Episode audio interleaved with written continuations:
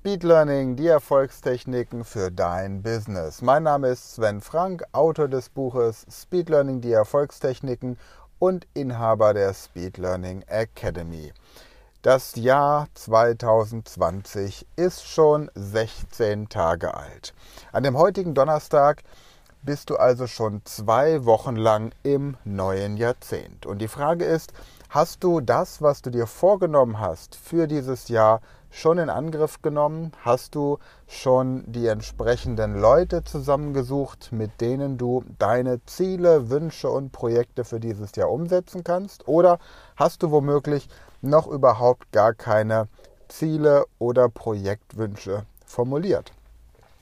Fakt ist, die meisten Leute, die ich so in meinen Coachings kennenlerne, haben keine schriftlichen Ziele für das Jahr oder für drei Monate. Ich habe dir in den letzten Podcast-Folgen erklärt, dass Ziele setzen, wenn man es nicht richtig tut, nur etwas für Anfänger ist und wie Profis richtig Ziele setzen. Und heute geht es um einen Punkt, der mir immer wieder bei solchen Xing-Treffen oder auch bei verschiedenen Fortbildungen auffällt, nämlich die Frage, bist du ein König unter Zwergen oder ein Zwerg unter Königen?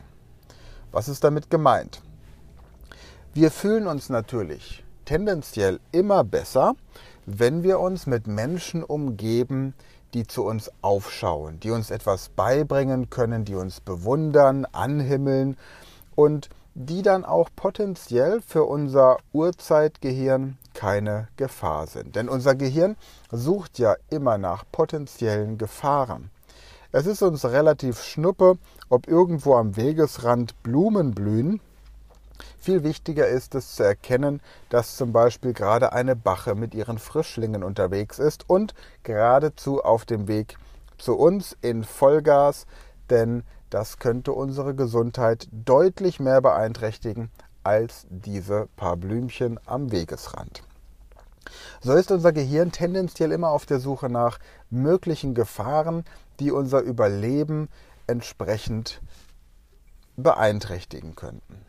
Also umgebe ich mich natürlich auch tendenziell primär eher mit Menschen, von denen ich nichts zu befürchten habe, bei denen ich das Gefühl habe, hier geht keine Gefahr für mich aus. Und das sind in der Regel Menschen, die in ihrer beruflichen Entwicklung vielleicht nicht ganz so weit sind wie ich, die körperlich vielleicht weniger fit sind als ich, die möglicherweise nicht ganz so clever sind, vielleicht auch weniger attraktiv, was auch immer. Ich begebe mich also in eine Situation, in der ich ein König unter Zwergen bin. Nun ist das Problem, dass ich von Zwergen wenig Weiterentwicklung erfahre und wenig lernen kann. Also sollte ich mich zum Erreichen meines Projektes als Zwerg unter Könige begeben. Also im Idealfall mich in ein Umfeld begeben, in dem ich von den Menschen, die sich in diesem Umfeld befinden, etwas lernen kann. Weil es Menschen sind, die zum Beispiel deutlich erfolgreicher im Unternehmen sind, als ich es bislang bin. Weil ich möglicherweise mit Menschen zu tun habe, die mehr Sprachen sprechen, die rhetorisch besser drauf sind, die finanziell stärker dastehen, die ein größeres Auto fahren, ein größeres Boot haben, besser golfen oder einfach auch mehr Erfahrung in einem Bereich haben, den ich mir vorstelle oder den ich erlernen möchte. Angenommen, du möchtest beispielsweise dieses Jahr deine Altersvorsorge oder Vermögensplanung auf Vordermann bringen, dann bringt es wenig, sich mit Leuten zu unterhalten, die offensichtlich selbst ihre Altersvorsorge noch nicht final abgeschlossen haben. Die findet man natürlich leichter und die erzählen auch viel lieber über das, was sie gerade tun. Das Dumme ist nur, wenn du ihr Verhalten kopierst, bekommst du natürlich auch dieselben Ergebnisse wie sie. Oder bei Lernprojekten.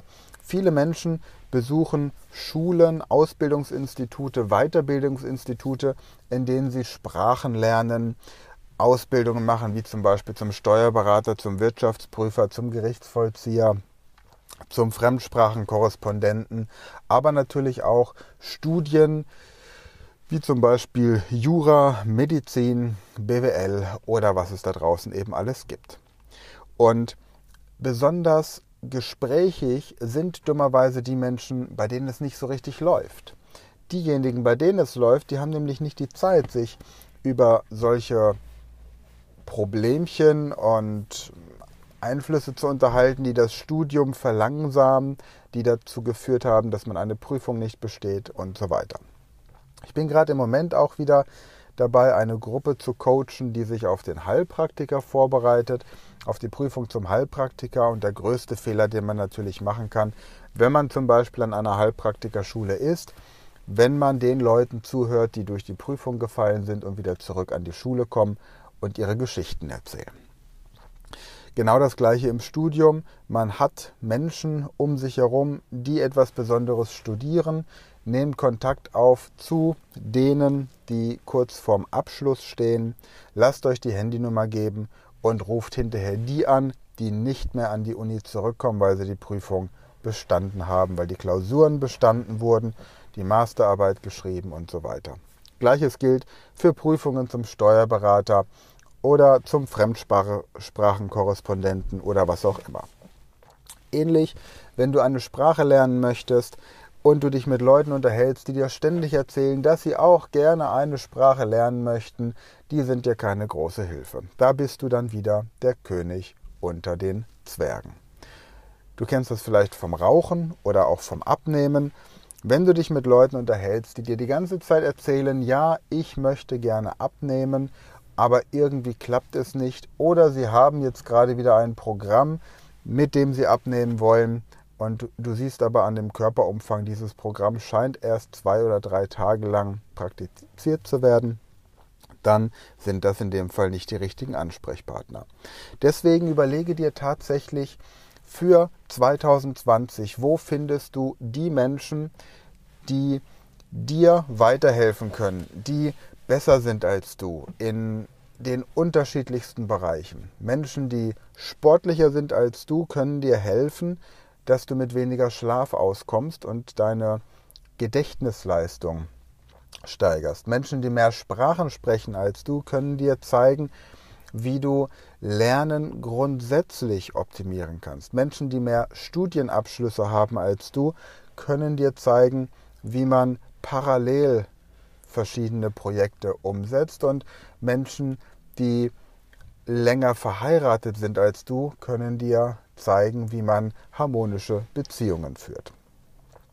Nimm dir also am besten jetzt gleich nach dieser Podcast-Folge ein Blatt Papier her und notiere 10, 15 oder 20 Personen, die du dieses Jahr unbedingt einmal persönlich kennenlernen möchtest. Und sei wirklich mutig, trau dich zu träumen, selbst wenn du sagst, Mensch, da ist aber die Bundeskanzlerin mit dabei oder irgendwelche Promis, bei denen du den Eindruck hast, an die ranzukommen, das wird schwierig. Unternehmergrößen wie Stefan Quandt oder andere, schreib diese Liste, schreib die Namen auf und trau dich wirklich zu träumen, denn nur wenn du dir vornimmst, diese Menschen zu kontaktieren, dann wird dein Unterbewusstsein auch Handlungen, Gedanken, Aktivitäten in Gang setzen, die letztendlich dazu führen, dass du vielleicht nicht alle 20 dieser Menschen in 2020 treffen wirst, aber vielleicht fünf oder drei oder auch nur ein oder aber auch